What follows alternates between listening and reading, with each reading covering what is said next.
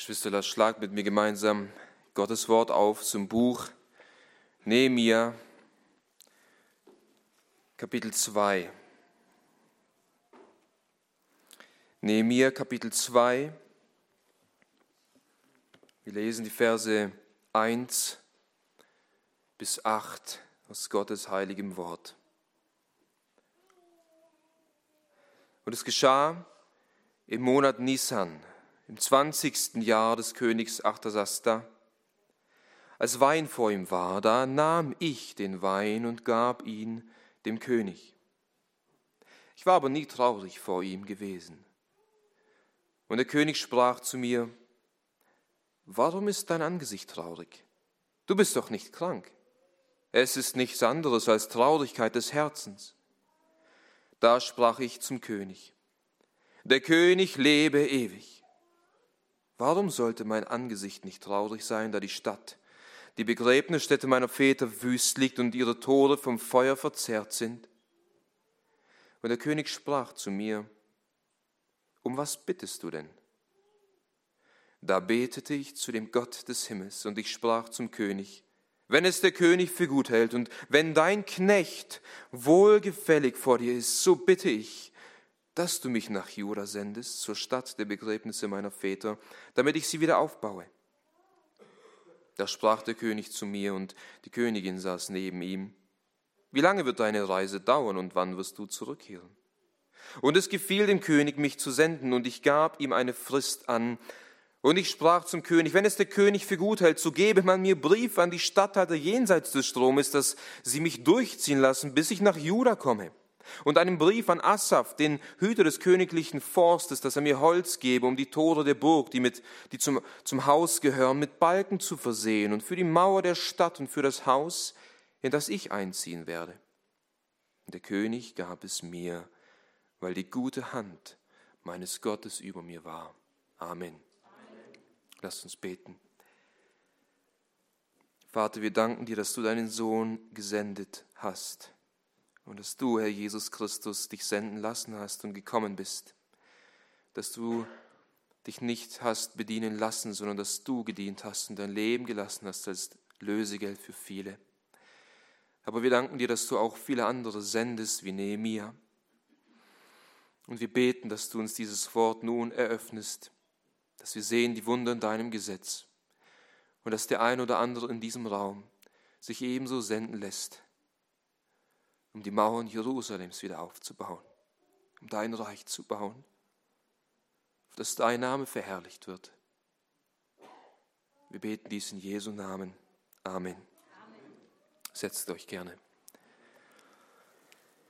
Heute Morgen haben wir uns damit beschäftigt, wie du für das Reich Gottes beten sollst. Nun wollen wir uns damit beschäftigen, wie du aktiv am Reich Gottes arbeiten sollst. Das Erste, was Nehemiah tat, als er von den Missständen seines Volkes gehört hat, war, auf die Knie zu gehen und zu beten, zu flehen, zu ringen, zu kämpfen. Gekämpft wird in erster Linie auf den Knien. Und ich hoffe sehr, dass wir davon gelernt haben, dass jede Not, die wir sehen, oder die wir erkannt haben in unserem persönlichen Leben oder aber auch die geistliche Not unseres Landes, uns in allererster Linie auf die Knie treiben sollte und Gott demütig im Gebet zu suchen. Aber wisst ihr, obwohl Nehemiah wusste, dass er ohne Gebet nicht viel bewirken wird, war ihm ebenso klar, dass er aktiv werden muss. Ihm war es klar, dass er handeln muss, dass er nicht nur beten sollte, sondern dass er auch aktiv werden sollte. Das heißt, beten und handeln läuft Hand in Hand.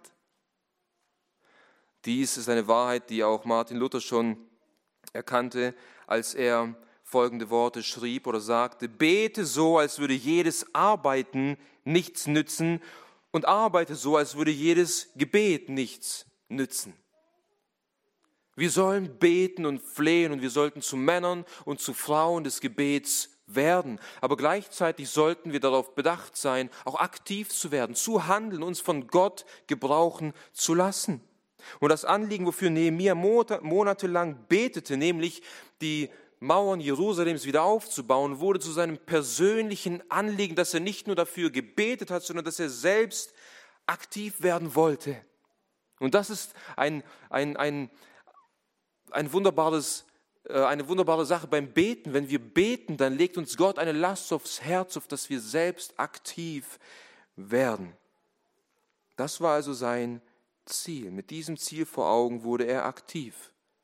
Mit diesem Ziel vor Augen hat er sich ans Werk gemacht, nicht nur zu beten. Und wisst ihr, jeder von uns in diesem Raum ist ein Baustein im Haus Gottes. Jeder von uns, wenn du wahrlich wiedergeboren bist und Mitglied einer Gemeinde bist, wenn du zum Reich Gottes gehörst, dann hat Gott dich als einen lebendigen Stein in sein geistliches Haus hineingefügt und du hast eine bestimmte Funktion in seinem Reich.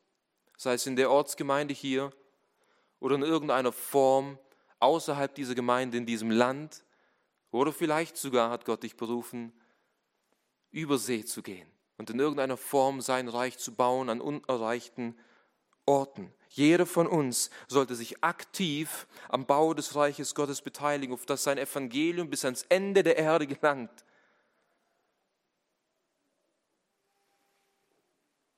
Und Flaggen von Jesus Christus an jedem Ort der Erde aufgerichtet werden. Das ist die Mission von dir und mir. Das ist die Mission von der Gemeinde Jesu Christi. Und die Art und Weise, wie Nehemiah hier vorgeht und aktiv wird, um Jerusalem aufzubauen, sollte uns alle ermutigen, aktiv zu sein, aktiv am Reich Gottes mitzuarbeiten. Und wir wollen uns nun ausgehend von diesem Text drei Eigenschaften Nehemias betrachten, die ihn zu einem nützlichen Werkzeug machten. Drei Eigenschaften, die ihn zu einem nützlichen Werkzeug machten. Und diese Eigenschaften sollen uns ermutigen, dass wir danach trachten, sie zu beherzigen, auf dass auch wir mehr und mehr brauchbare Werkzeuge im Reich unseres Herrn Jesus Christus sein können. Die erste Eigenschaft lautet, sei geduldig. Die zweite, sei mutig. Und die dritte, sei fleißig. Lass uns nun die erste Eigenschaft betrachten, um nützlich für Gott zu sein in seinem Reich. Sei geduldig. Wir lesen hier in Vers 1, und es geschah im Monat Nisan, im 20. Jahr des Königs Artasasta. Als Wein vor ihm war, da nahm ich den Wein und gab ihn dem König. Ich war aber nie traurig vor ihm gewesen. Nun, wir haben hier eine Zeitangabe, den Monat Nisan. Wir hatten zuvor eine Zeitangabe in Kapitel 1, Vers 1, wo von dem Monat Kislev die Rede ist. Und der Monat Nisan war der dritte Monat im äh, persischen Kalender und der Monat Nisan war der siebte Monat im persischen Kalender. Das heißt, hier haben wir eine Zeitspanne von mindestens vier Monaten. Das heißt, Nehemia betete mindestens vier Monate, nachdem er die Nachricht von den Missständen seines Volkes gehört hat. Ob er die ganze Zeit hindurch fastete, ist uns nicht bekannt, aber er betete, er weinte, er rang und er kämpfte für dieses Anliegen auf den Knien. Nehemia sprintete nicht sofort blind zum König, um sein Anliegen vor ihm auszubreiten, denn das könnte böse enden. Nein, er war geduldig. Er wartete auf den richtigen Zeitpunkt, den Gott ihn schenkte, um dieses Anliegen vor dem König auszubreiten. Was war der Grund, wieso er so lange wartete? Nun, vermutlich wollte er sich selbst die Zeit nehmen, um einen Plan zu durchdenken. Wie genau kann er dieses Anliegen vor dem König ausbreiten? Was genau braucht er, um dieses Anliegen in Jerusalem, um die Stadt wieder aufzubauen? Und so, so brauchte es Zeit.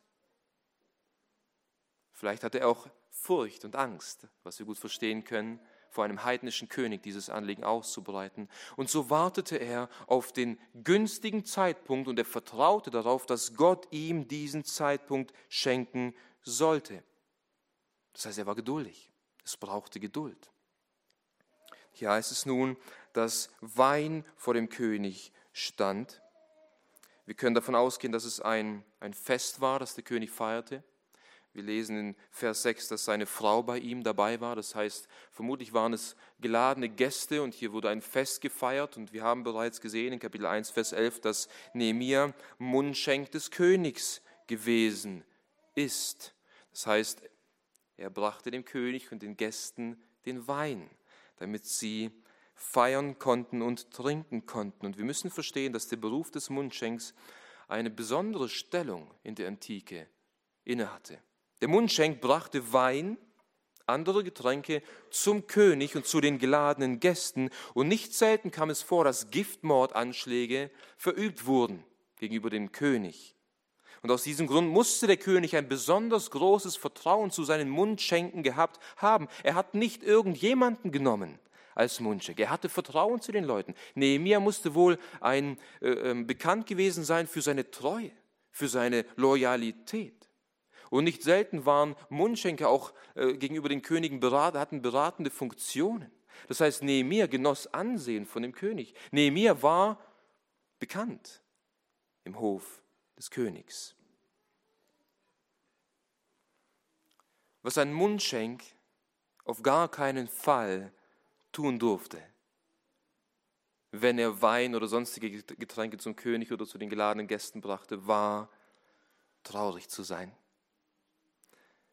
Denn man durfte die Stimmung des Königs und der geladenen Gäste, die feierliche Stimmung, nicht durch seine betrübte Miene trüben.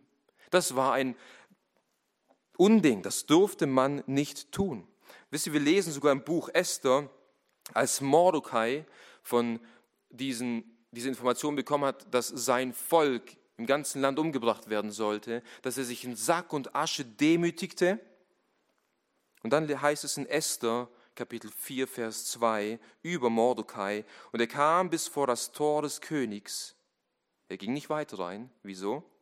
Denn zum Tor des Königs durfte man nicht in einem Sackkleid hineingehen. Man durfte nicht mal auf, das, auf den Königshof gehen mit Trauergewändern, mit Trauerkleidern, mit einer traurigen Miene. Und hier steht nun Nehemiah. In unserem Text heißt es sogar über ihn, da nahm ich den Wein und gab ihn dem König. Ich war aber nie traurig vor ihm gewesen. Das heißt, Nehemiah bemühte sich sogar in dieser ganzen Zeit, in diesen ganzen vier Monaten, wo er dem König vermutlich immer wieder Wein gebracht hat, dass er penibel darauf achtete, seinen König nicht mit einer traurigen Miene zu begegnen. Ich war aber nie traurig vor ihm gewesen. Ich war nie niedergeschlagen vor ihm gewesen. Doch nun kann es Nehemiah nicht mehr aushalten. Die Situation seines Volkes belastet ihn so sehr, dass es sogar jetzt auch in seinem Angesicht zu sehen ist, dass er es nicht mal mehr schafft vor seinem König, vor dem er eigentlich loyal und treu war. Er musste traurig sein. Ich meine, es verwundert uns nicht, wenn wir in Kapitel 1 gelesen haben, dass er weinte und dass er tagelang fastete und betete. Irgendwann wirkt sich das auf dein Gemüt aus. Und so ist es nun an der Zeit, dass er vor dem König betrübt ist und der König merkt es. Und der König fragt ihn in Vers 2, und der König sprach zu mir, warum ist dein Angesicht traurig? Was ist los mit dir? Wie kannst du es wagen, in meine Gegenwart zu kommen und in die Gegenwart der Gäste und traurig zu sein? Und der König erkennt hier sogar, er sagt weiter, du bist doch nicht krank, es ist nichts anderes als Traurigkeit des Herzens. Also der König erkennt, er ist nicht krank, er hat kein Fieber, sondern irgendwas stimmt mit seinem Herzen nicht. Irgendwas bewegt neben mir. Und er fragt den ganzen Tag, was ist los mit dir, mein Junge? Was fehlt dir? Und nun bekommt Nehemiah die Möglichkeit, dem König sein Anliegen vorzutragen. Nach vier Monaten hat Gott den Zeitpunkt reifen lassen, den, den richtigen Zeitpunkt geschenkt, an dem Nehemiah die Möglichkeit hat, dem König sein Anliegen vorzutragen. Vermutlich war nun auch der König bereit, dieses Anliegen zu hören. Gottes Zeitpunkte sind immer perfekt und vollkommen. Aber hier muss gesagt sein, es zeugt von großer Weisheit, dass Nehemia nicht unbedacht und vorschnell zum König rannte, als er die Nachricht vor vier Monaten gehört hat. Es zeugt von großer Weisheit, geduldig darauf zu warten und zu vertrauen, dass Gott den richtigen Zeitpunkt schenkt. Nehemia hätte mehr kaputt machen können, als gut machen können, wenn er unbedacht und vorschnell gehandelt hätte. Und wisst ihr, oft neigen wir dazu, wenn wir eine Not sehen, vorschnell zu handeln, nicht wahr? Schnell in Aktion zu treten, schnell aktiv zu werden. Wir treffen dabei unüberlegte Entscheidungen, die eher zum Negativen führen als zum Positiven. Wir sehen gewisse Missstände vielleicht in unserer Gemeinde, gewisse Missstände in unserer Familie, gewisse Missstände in unserem Leben. Und anstatt ins Gebet zu gehen, anstatt nachzudenken, wie können wir diese Missstände beheben, versuchen wir aktiv zu werden.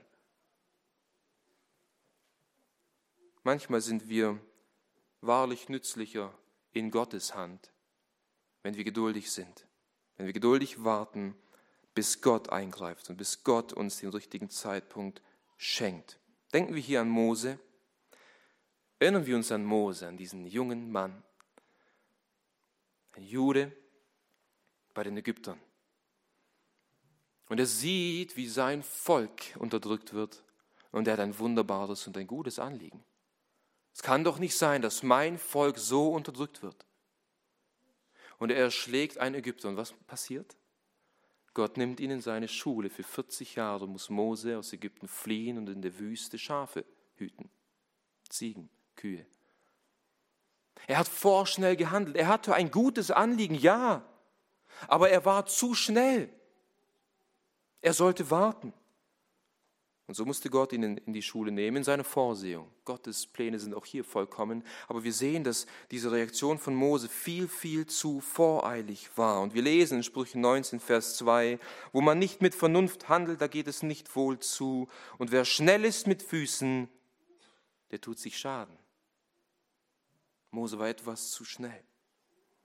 Wiederum lesen wir in Sprüche Kapitel 14, Vers 29, wer geduldig ist, der ist weise, wer aber ungeduldig ist, der offenbart seine Torheit. Im Affekt handeln wir oft töricht. Im Affekt handeln wir oft unweise, wir verletzen Menschen, wir sagen Dinge, die vielleicht nicht gut sind. Und hätte Nehemiah im Affekt gehandelt und nicht geduldig, so wäre er vermutlich nicht so erfolgreich gewesen, wie er es war, wie wir noch sehen werden. Paulus sagt nicht umsonst, dass die Frucht des Geistes unter anderem Geduld ist. In Galater 5, Vers 22. Wenn der Geist Gottes in dir wohnt, dann wird Gott durch seine Gnade und durch das Wirken seines Geistes in uns mehr und mehr diese Geduld zum Vorschein bringen. Und ich will dich ermutigen, Du kannst wohl ein gutes und aufrichtiges Anliegen haben, das du aktuell verfolgst, in dieser Gemeinde oder vielleicht auch privat und hoffentlich auch im Reich Gottes. Aber vielleicht ist die Zeit noch nicht reif, dieses gute Anliegen in Angriff zu nehmen. Harre auf Gott und warte, bis er den Zeitpunkt gibt. Seine Zeitpunkte sind immer gut und immer richtig und immer perfekt. Übe dich in der Geduld, übe dich im Gebet und vertraue auf Gottes Führung und auf seine Vorsehung. Wir lesen weiter.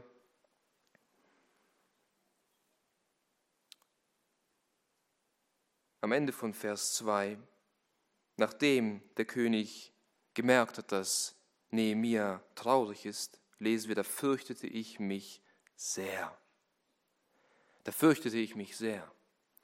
Und wenn wir daran denken, was wir gehört haben, dass es nicht gut war, in der Gegenwart eines Königs traurig zu sein, dann können wir uns gut nachvollziehen, wieso Nehemiah sich sehr fürchtete. Er fürchtete sich davor, vor der Reaktion des Königs.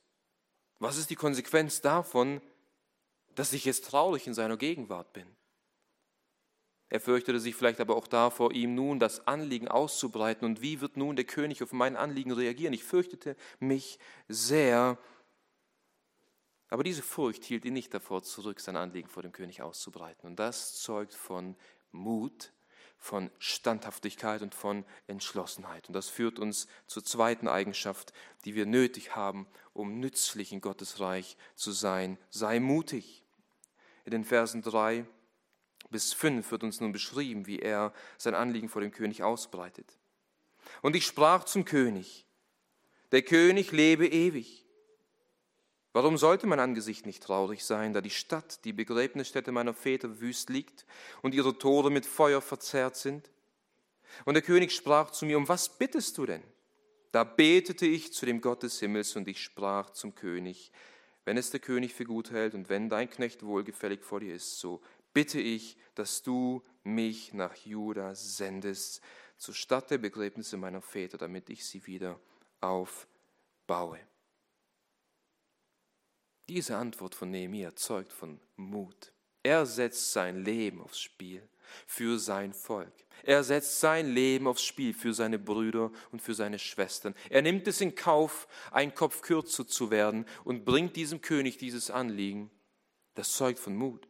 Das heißt, Nehemiah wartete zwar geduldig auf den richtigen Zeitpunkt, aber als Gott ihm den Zeitpunkt schenkte, dann nutzte er die Gunst der Stunde. Das heißt, ja, sei geduldig.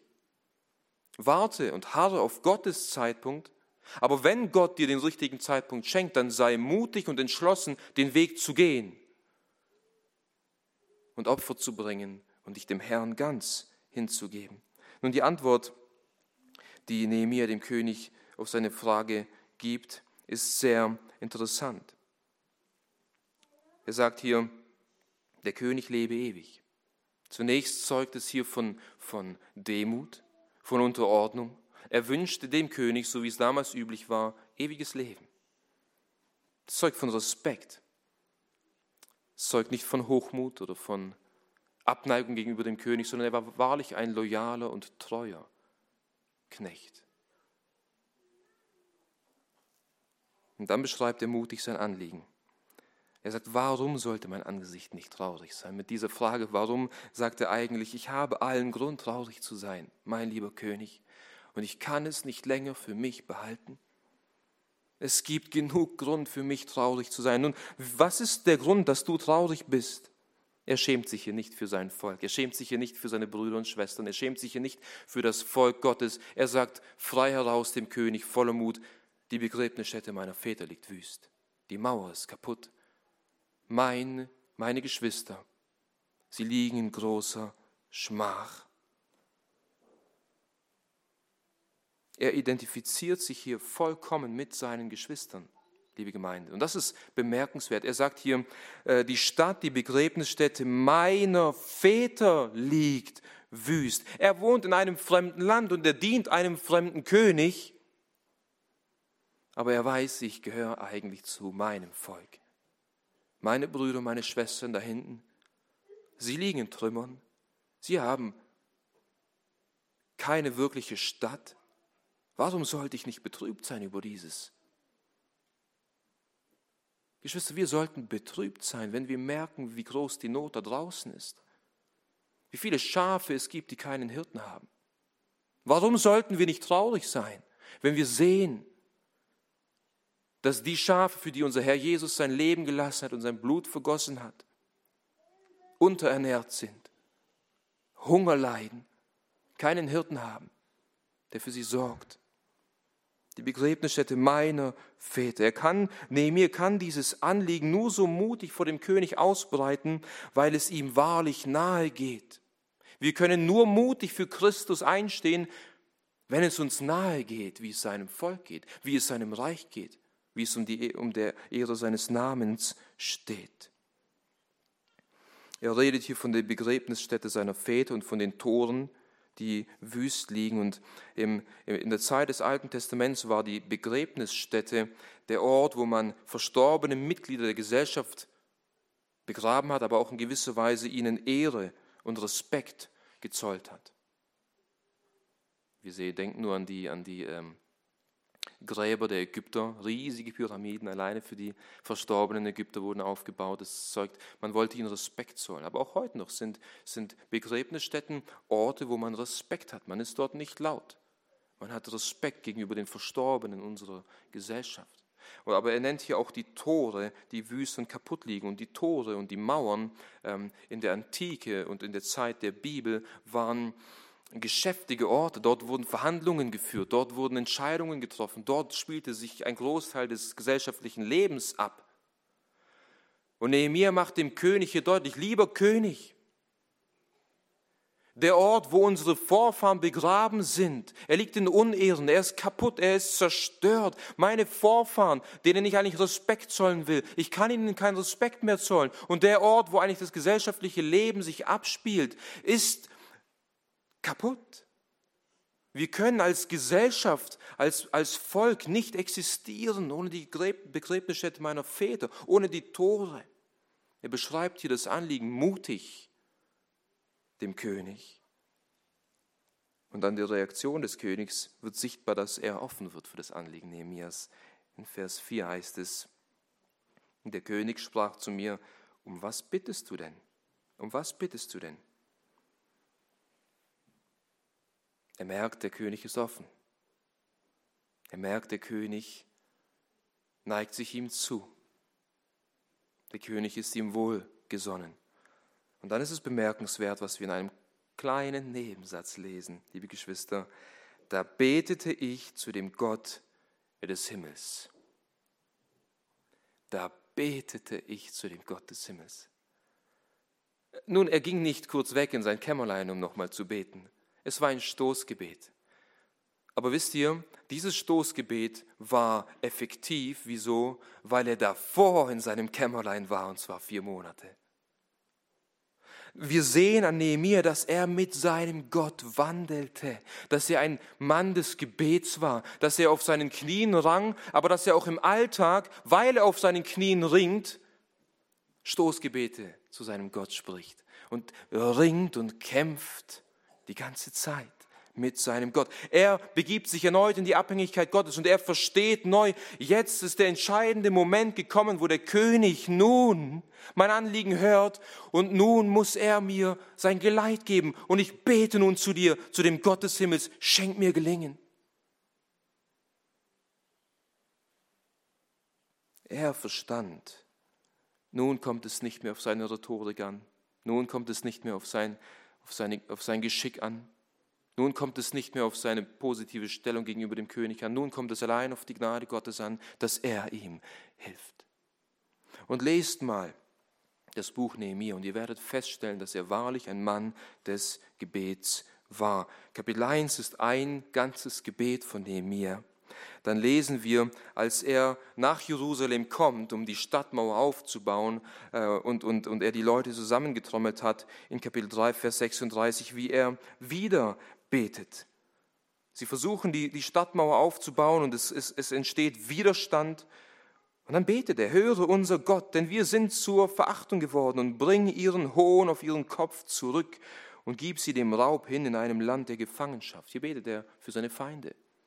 Und ja, wir dürfen wohl beten, wenn es um die Ehre und um das Reich Gottes geht, dass er die Feinde zurückschlägt. Wir lesen immer wieder Stoßgebete Nehemias. Das, das Buch Nehemia endet mit einem Gebet in Kapitel 13, Vers 31.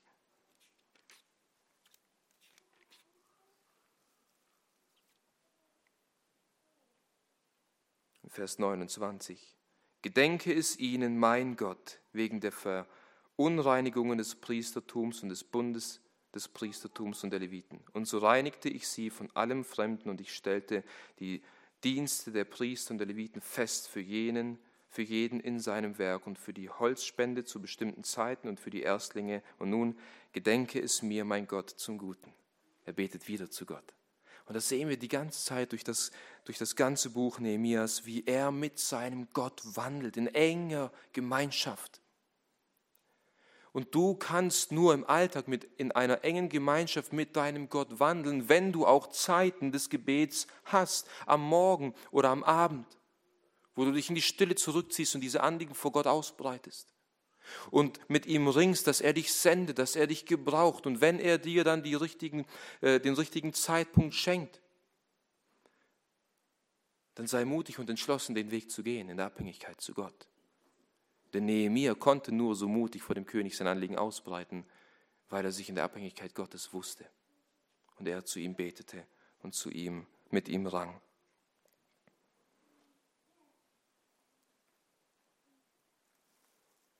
Wir lesen in Vers 5 nochmal, nachdem er dieses Stoßgebet zu Gott gesprochen hat, wie er sein Anliegen vor dem König ausbreitet. Wenn es der König für gut hält und wenn dein Knecht wohlgefällig vor dir ist, so bitte ich, dass du mich nach Juda sendest, zu der Stadt der Begräbnisstätte meiner Väter, damit ich sie wieder aufbaue. Also hier wird Nehemiah nun konkret. Und er sagt, ach, das du, wenn es dir gefällt, wenn ich, wenn ich in irgendeiner Form auch nur ansatzweise Gunst habe in deinen Augen, wenn es dir wahrlich gefällt, dann sende mich bitte. Sende mich zu meinem Volk, zur Begräbnisstätte meiner Väter. Und hilf mir, die Stadt meiner Väter wieder aufzubauen. Er tritt hier erneut mutig und entschlossen und zielstrebig für seine Geschwister ein. Wenn du für die Gemeinde Jesu Christi, für das Reich Gottes arbeiten und kämpfen willst, dann musst du mutig sein. Du musst mutig sein, denn du musst verstehen und wissen, wer gegen dich arbeitet, wenn du für das Reich Gottes bist.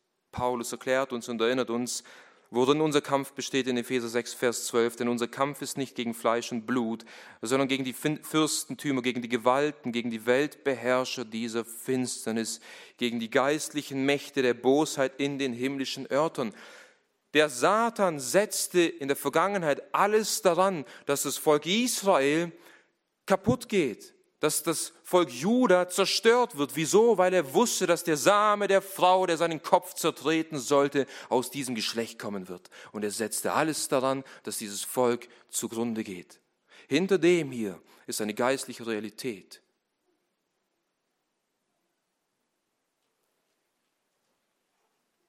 Wenn wir das Reich Gottes aufbauen wollen, dann müssen wir wissen und verstehen, dass es jemanden gibt, der alles daran setzt, dieses Reich zu zerstören, der alles daran setzt, dein Vorhaben zu vereiteln. Und das ist der Satan, der Fürst dieser Welt mit seinen Dämonen, die in den Lüften herrschen. Wir müssen verstehen, worin unser Kampf besteht. Und deswegen müssen wir mutig sein. Wir müssen zielstrebig sein. Wir müssen wissen, was Gott will und wir müssen seinen Willen zu unseren Willen machen, damit wir mutig sein können. Deswegen ermutigt Paulus seinen jungen Mitarbeiter Timotheus auch in seinem zweiten Brief in Kapitel 2, Vers 3. Nimm teil an den Trübsalen als ein guter Streiter oder auch Schrägstrich Soldat Christi Jesu. Nimm teil an den Trübsalen. Paulus sagt, mein lieber Junge, oh mein lieber Junge, du wirst leiden. Tu es aber als ein Soldat Jesu Christi. Sei mutig. Sei mutig. Nimm teil an den Trübsalen, aber sei ein Soldat und kämpfe für den Herrn der Herren, für den König der Könige, der sein Leben für dich gelassen hat, für den es wert ist, sein Leben ebenso hinzugeben. Kämpfe als ein Soldat, als ein guter Streiter Christi Jesu. Wir befinden uns im Krieg. Auf dieser Erde sind wir auf dem Kriegsgebiet, auf dem Schlachtfeld. Und es geht nicht um nicht weniger als um das Reich des lebendigen Gottes und um Seelen, die entweder ewig verloren gehen oder ewig erlöst werden.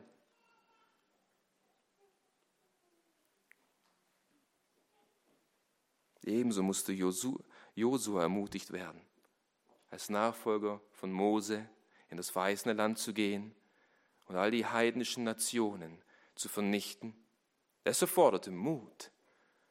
Es war eine reale Schlacht, die auf geistlicher Ebene nun auch für uns real ist. Und deswegen musste Gott ihm immer wieder, immer wieder wiederholt sagen, habe ich dir nicht geboten, sei stark und mutig?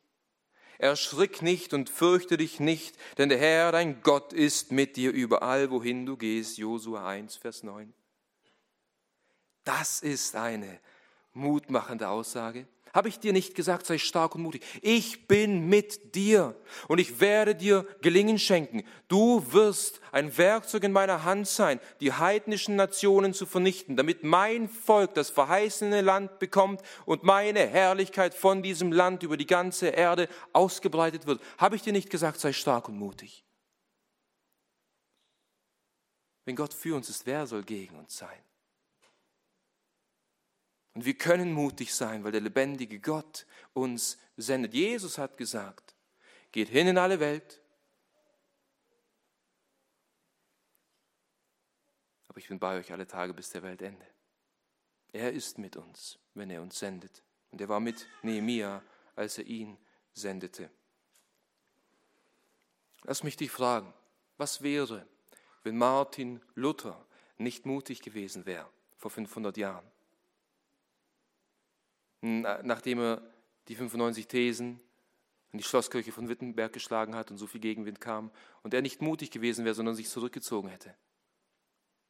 Hätten wir eine Reformation, in Gottes Vorsehung hätte er es bestimmt gemacht. Aber Martin Luther war mutig.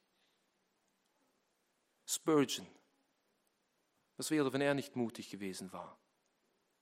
Er stand seinen Mann in diese ganzen Kontroverse, in dem er sich befand, die ihn letztendlich sogar das Leben kostete. Er stand mutig seinen Mann. Was wäre, wenn Paulus nicht mutig gewesen wäre? Als er in den Städten war und gepredigt hat und er gesteinigt wurde und er gesagt hatte, jetzt reicht's mir. Ich werde die ganze Zeit gesteinigt, komme ins Gefängnis. Für was all das? Und er würde sich zurückziehen. Was wäre, wenn unser Herr Jesus nicht mutig gewesen wäre? Oh, er war ein wahrer Mann voller Mut er stand seinen Mann und er ging seinen Weg, entschlossen und zielstrebig. Und er hat ein Volk erlöst. Verstehen wir, wir brauchen Männer und Frauen, die mutig für das Reich Gottes kämpfen, vor allem in einer Zeit, in der wir leben. Nehemiah nahm es in Kauf, sein Leben für seine Brüder zu lassen. Und wir werden aufgefordert, in 1. Johannes 3, Vers 16, unser Leben für unsere Brüder zu geben. Wieso? Weil Jesus sein Leben für uns gegeben hat. Und du kannst dein Leben nur für deine Brüder geben, wenn du wahrlich mutig bist, wenn du weißt, wofür es sich lohnt zu kämpfen. Es braucht Mut, sich in einer Zeit wie dieser hinzustellen und für die biblischen Werte von Ehe und Familie sich hinzustellen. Es braucht wahrlich Mut in unseren Tagen. Es braucht Mut, die Menschen zu konfrontieren mit ihrer Sünde. Es braucht Mut, sich für die Irrtumslosigkeit der Schrift einzusetzen. Und egal, ob du an der Front dieses Krieges stehst und kämpfst oder ob du im Hintergrund arbeitest und diejenigen, die an der Front sind, unterstützt. Es braucht Mut, im Reich Gottes zu arbeiten. Es erfordert Mut, Schritte zu gehen, Opfer zu bringen für Jesus Christus. In einer Zeit, wo Toleranz und Gleichberechtigung der neue Götze unserer Gesellschaft ist, der angebetet und angepriesen wird, braucht es Mut, sich hinzustellen, für die alleingültige Wahrheit des Wortes Gottes zu kämpfen. Als Frau brauchst du Mut, vielleicht deinen Mann ziehen zu lassen in die Schlacht und als Mann brauchst du Mut, in die Schlacht zu gehen.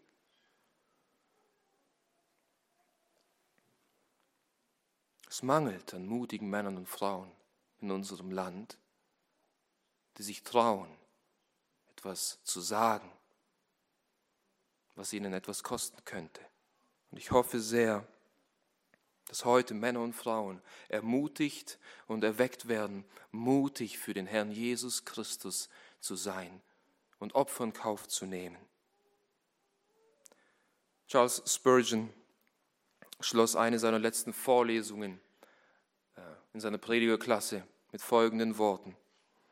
Vorwärts Christi Streiter mit dem Schwert des Geistes, welches das Wort Gottes ist. Geht vorwärts mit den Leuten, die nach Gottes Willen leben und die ihr leitet. Und mögen sie alle stark sein im Herrn und in der Macht seiner Stärke. Ihr seid tot gewesen und zum Leben gekommen, so geht vorwärts in der lebendig machenden Kraft des Heiligen Geistes. Eine andere Kraft habt ihr nicht. Sei mutig, sei ein mutiger Streiter Jesu Christi. Und er wird dich gebrauchen, so wie er Nehemiah gebraucht hat. Er war mutig, er riskierte sein Leben vor dem König. Und Gott hat ihn dazu gebraucht, große Dinge zu wirken in Jerusalem. Also Nehemiah war brauchbar, weil er geduldig auf den Zeitpunkt Gottes wartete, aber er war auch brauchbar, weil er mutig war. Und die dritte Eigenschaft, wieso Nehemiah brauchbar in Gottes Hand war, ist, weil er fleißig war. Das ist die dritte Eigenschaft, sei fleißig, die Verse 6 bis 8. Wir lesen hier in Vers 6, da sprach der König zu mir und die Königin saß neben ihm. Wie lange wird deine Reise dauern und wann wirst du zurückkehren? Und es gefiel dem König, mich zu senden, und ich gab ihm eine Frist an.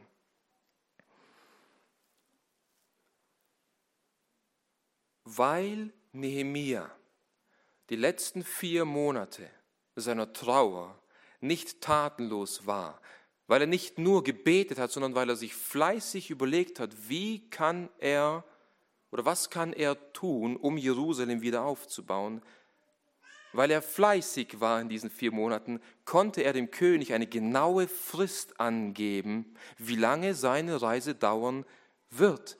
Wörtlich heißt es hier im Urtext eigentlich, und es gefiel dem König, mich zu senden, da ich ihm die Zeit bestimmt hatte. Also weil ich ihm eine konkrete Zeitangabe geben konnte, gefiel es dem König, mich zu senden. Das heißt, Nehemiah sagte nicht zum König, oh, ist eine gute Frage, warte mal bitte kurz, ich muss mich zurückziehen und nachdenken, was ich alles brauche und wie lange meine Zeit dauern wird und dann werde ich die Antwort geben. Nein, Nehemiah bereitete sich vor, er war fleißig, um die Gunst der Stunde zu nutzen, dass wenn der König ihm Geleit schenkt, er ihm auch direkt Antwort geben kann, was er braucht. Er war fleißig. Er stotterte nicht. Also man konnte wie aus einer Pistole sagen, so lange brauche ich. Und das gefiel dem König, ihn zu senden. Aber hier blieb Nehemia nicht stehen. Hier blieb Nehemia nicht stehen. Er merkte, der König ist ihm wohlgesonnen und er tat seinen Mund weit auf und er bat noch mehr von dem König. Wir lesen in Vers 7. Und ich sprach zum König, wenn es der König für gut hält, immer wieder diese respektvolle Haltung so gebe man mir Briefe an die Statthalter jenseits des Stromes, dass sie mich durchziehen lassen, bis ich nach Juda komme. Das heißt, Nehemia hat sich in diesen vier Monaten Gedanken gemacht, okay, wie sieht meine Wanderroute aus vom Euphrat, vom Strom, von Persien bis nach Westen nach Jerusalem. Durch welche Provinzen muss ich gehen? Welche Statthalter sind in diesen Provinzen? Welche Gefahren lauern auf mich? Er machte sich Gedanken, er hatte einen Plan, er war fleißig. Aber nicht nur das. Wir lesen weiter in Vers 8 wie er den König um weitere Dinge bittet, und einen Brief an Asaph, den Hüter des königlichen Forstes, dass er mir Holz gebe, um die Tore der Burg, die zum Haus gehört, mit Balken zu versehen und für die Mauer der Stadt und für das Haus, in das ich ziehen werde. Das heißt, er machte sich Gedanken, okay, was will ich alles reparieren? Worin besteht die Not? Alles klar, da ist die königliche, da, da, da ist die Burg, da ist die Stadtmauer. Dafür brauche ich Holz. Das sind die Tore, dafür brauche ich Holz. Wie viel Holz brauche ich? Er hat es ausgerechnet, kalkuliert. Die Leute, die zu ihm kamen, sein Bruder und die Leute aus Juda, er war wahrscheinlich mit ihnen im Kontakt. Und dann machte er sich noch Gedanken, alles klar, das wird wahrscheinlich eine gewisse Zeit brauchen, deswegen werde ich noch ein Haus für mich selber bauen, damit ich dort sein kann. Er machte sich Gedanken, er war fleißig. Und so kam er zum König und sagte, Asaf, derjenige, der für das Holz zuständig ist, kann er mir Holz geben, damit ich die Dinge erledige, die dort brach liegen. Er war fleißig. Wenn also jemand kommt und sagt, ja, bete nur, der Herr wird schon richten. Bete. Es würde alles Arbeiten nicht nützen. Aber arbeite, es würde alles Beten nicht nützen. Sei fleißig für den Herrn. Nehemiah hat die Zeit des Wartens genutzt, um sich präzise äh, Pläne zu machen. Er war also vorbereitet. Wer von uns würde ein Haus bauen, ohne sich davor Gedanken zu machen? Wie lange er braucht, wie viel Geld er braucht, welche Ressourcen und Materialien er braucht? Wer von uns würde einfach blind links, links losziehen, zur Bank gehen und sich einen Kredit an Unmengen an Geld machen? Niemand. Wir würden uns erstmal Gedanken machen, wir würden uns beraten lassen, wir würden einen Plan machen. Wie viel mehr sollten wir fleißig sein und uns vorbereiten, wenn es um die Sache des Herrn geht, wenn es um die ewigen Dinge geht, wenn es um Seelen geht, wenn es um die Ehre des Namens Gottes geht. Wenn du faul bist, brauchst du nicht denken, dass du in irgendeiner Form nützlich für Gott in seinem Reich sein kannst. Wir lesen in Sprüche 10, Vers 26 wie der Essig den Zähnen und wie der Rauch den Augen, so ist der Faule denen, die ihn senden. Also mir gefällt Essig zwischen den Zähnen nicht. Und wenn ich am Lagerfeuer sitze und der Rauch die ganze Zeit in meinen Augen bläst, versuche ich mich immer hin und her zu setzen. Das gefällt mir nicht. Und so sind die Faulen. Sie sind nicht nur unbrauchbar, sie sind sogar ärgerlich. Sie gehen auf die Nerven. Sei kein fauler Knecht. Mach dir bewusst, wofür es sich lohnt zu kämpfen und sei fleißig, sei fleißig. Wiederum schreibt Paulus an Timotheus, was einen guten Mitarbeiter im Reich Gottes ausmacht, in 2 Timotheus 2, Vers 15. Befleißige dich, dich selbst Gott als bewährt darzustellen, als einen Arbeiter, der sich nicht zu schämen hat, der das Wort der Wahrheit recht teilt. Nun, hier geht es um die Verkündigung des Wortes Gottes, aber wir können es auf jede Art des Dienstes anwenden. Sei fleißig, dich Gott als bewährt darzustellen. Ob Mann oder Frau, sei fleißig darin, sein Wort zu studieren. Sei fleißig darin, Gott zu suchen und ihn zu erkennen. Sei fleißig darin, dich im Gebet zu üben. Sei fleißig darin, Sünden zu töten und in der Heiligung zu wachsen.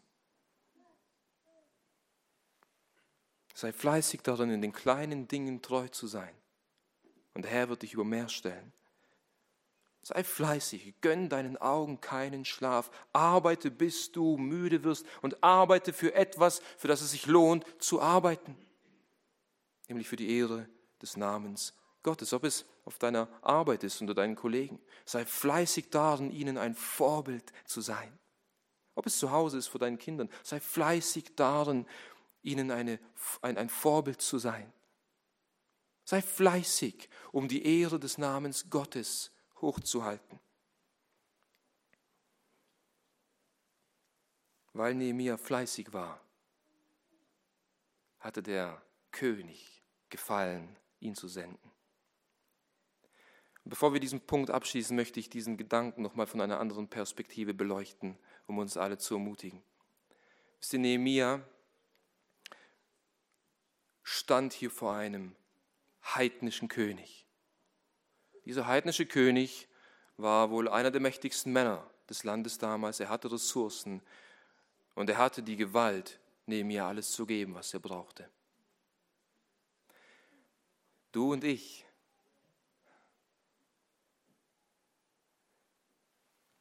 wir können zu dem König der Könige gehen, dem alle Gewalt gegeben ist im Himmel und auf der Erde, dem alle Dinge gehören, der alle Dinge geschaffen hat, für den alle Dinge geschaffen sind und zu dem alle Dinge hingeschaffen wurden.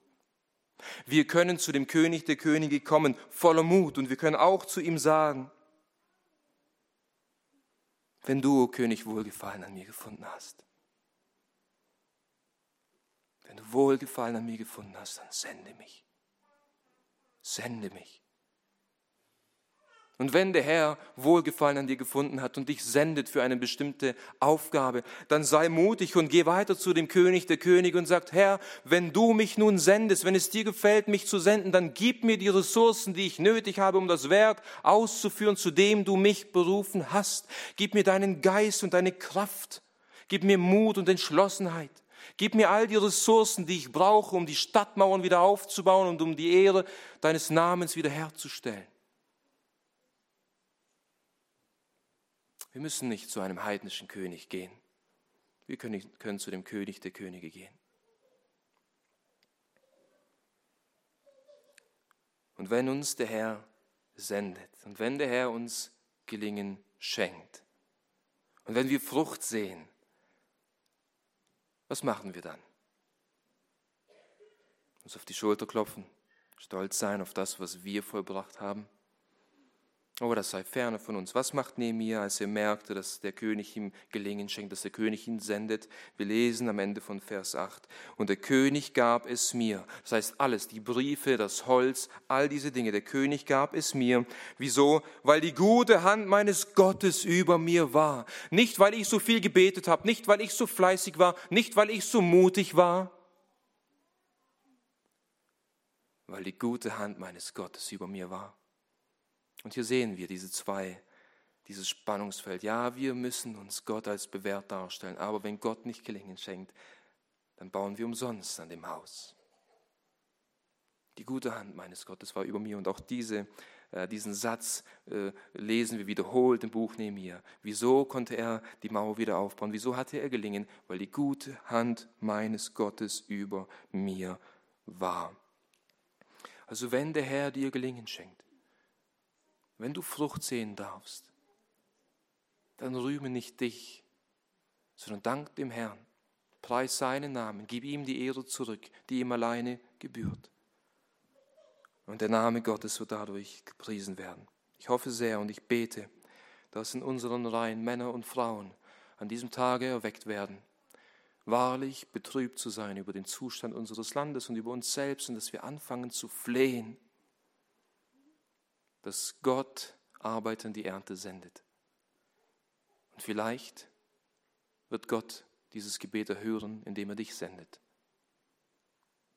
Befleißige dich, dich selbst Gott als bewährt darzustellen. Warte geduldig auf den richtigen Zeitpunkt. Sei mutig für die Sache des Herrn und sei fleißig. Möge Gott uns dabei helfen, in Jesu Namen. Amen. Lass mich beten, steht bitte auf dazu. Vater, wir danken dir erneut für Nehemiah, den du gebraucht hast als ein mächtiges Werkzeug, um die Ehre deines Namens in Jerusalem wiederherzustellen. Und mögest du Gnade schenken, wahrlich Gnade schenken, dass du viele von uns gebrauchst, um die Ehre deines Namens wiederherzustellen. Wir beten dies in Jesu Namen. Amen.